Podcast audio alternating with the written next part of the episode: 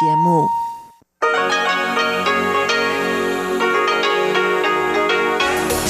В эфире Международное радио Тайваня. Здравствуйте, дорогие радиослушатели! В эфире Международное радио Тайваня. И вас из тайбэйской студии приветствует ведущая Ольга Михайлова. Сегодня четверг, 18 марта, и мы начинаем ежедневное вещание с выпуска новостей сегодняшнего дня, а затем вы, как всегда, прослушаете тематические передачи четверга. Тайвань и тайваньцы с Марией Ли, звуки города с Валерией Гемрановой и Иваном Юмином, а также повтор передачи прошлой недели «Наруан Тайвань» с Игорем Кобылевым. Я вам напоминаю, что на коротких волнах нас можно слушать на частоте 9490 кГц с 11 до 12 UTC и на частоте 5900 кГц с 17 до 17.30 UTC. В любое время вы можете зайти на наш сайт ru.rti.org.tw, где можете прочесть последние новости из Китайской Республики и послушать выпуски любимых программ прошлых недель.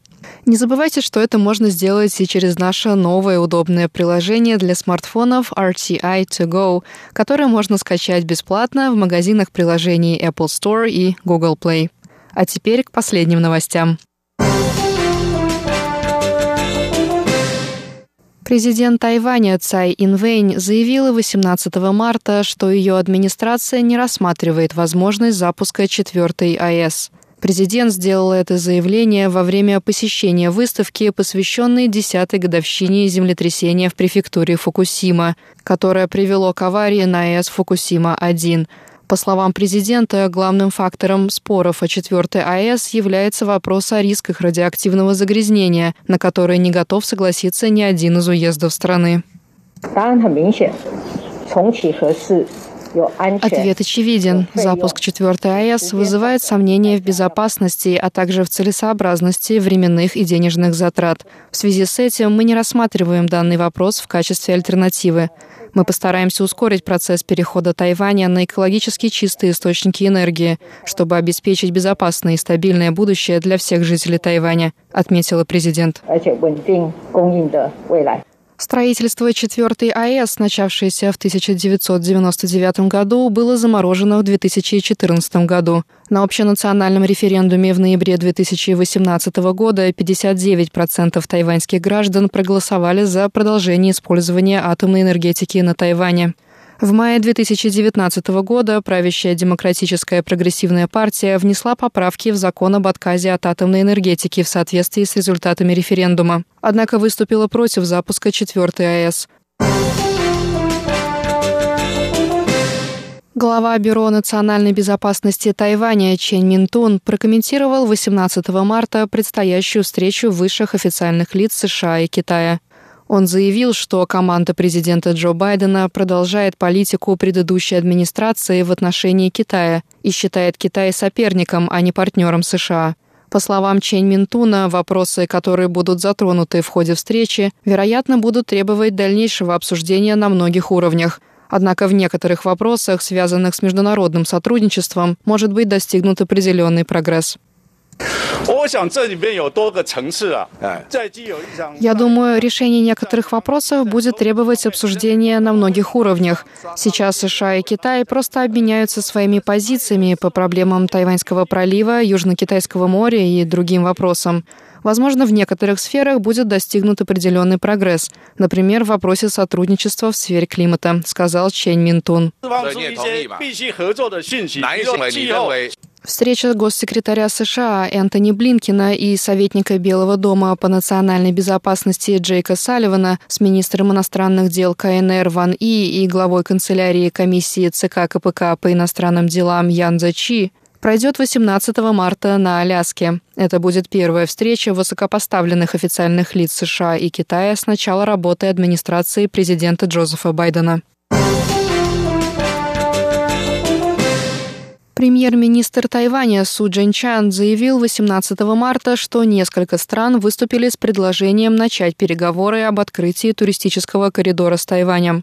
Он отметил, что открытие коридора с Палау является прецедентом в Азиатско-Тихоокеанском регионе и сказал, что к выбору следующего кандидата следует подходить с осторожностью. Министр здравоохранения и социального обеспечения Чен Ши Джун рассказал 18 марта, что Сингапур с декабря прошлого года ослабил карантинные меры по отношению к путешественникам, прибывающим с Тайваня. По словам министра, теперь Сингапур рассчитывает на встречные меры со стороны Тайваня, однако конкретного проекта об ослаблении противоэпидемических мер между двумя странами пока еще нет. Чень отметил, что понимает желание ослабить карантинные меры, которые озвучиваются разными сторонами. Тем не менее, Палау была выбрана в качестве первого кандидата на открытие туристического коридора с Тайванем именно потому, что в стране продолжительное время не были зарегистрированы новые случаи заболевания коронавирусной инфекцией COVID-19.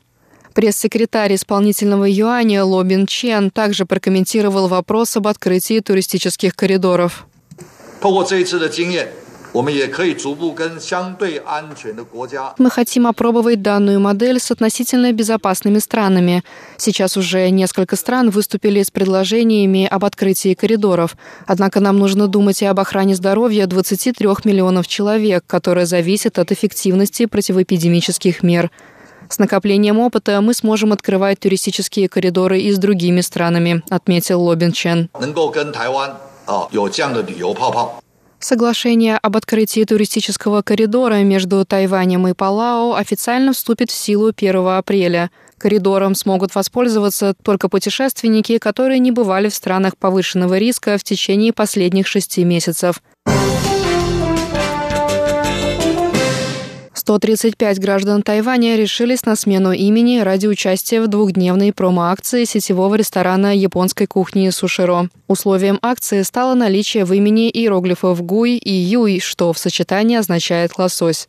В случае наличия в имени необходимого сочетания иероглифов участник акции может бесплатно поужинать в одном из 20 ресторанов сети, а также пригласить на бесплатный ужин пятерых друзей. Люди, в чьих именах встречаются оба иероглифа, но находятся в другой последовательности, могут рассчитывать на скидку в 50%, а носители имен, в которых есть иероглифы созвучные Гуй или Юй, получат скидку в 10%. 17 марта, в первый день акции, более 100 граждан крупных городов Тайваня подали заявление предложение на смену имени. В тот же день Министерство внутренних дел Тайваня опубликовало на официальной странице Facebook пост с напоминанием, что, согласно законодательству страны, граждане Тайваня могут менять имя лишь трижды. По словам работника одной из районных управ Тайбэя, напоминание о данном правиле помогло убедить несколько человек отозвать заявку на смену имени.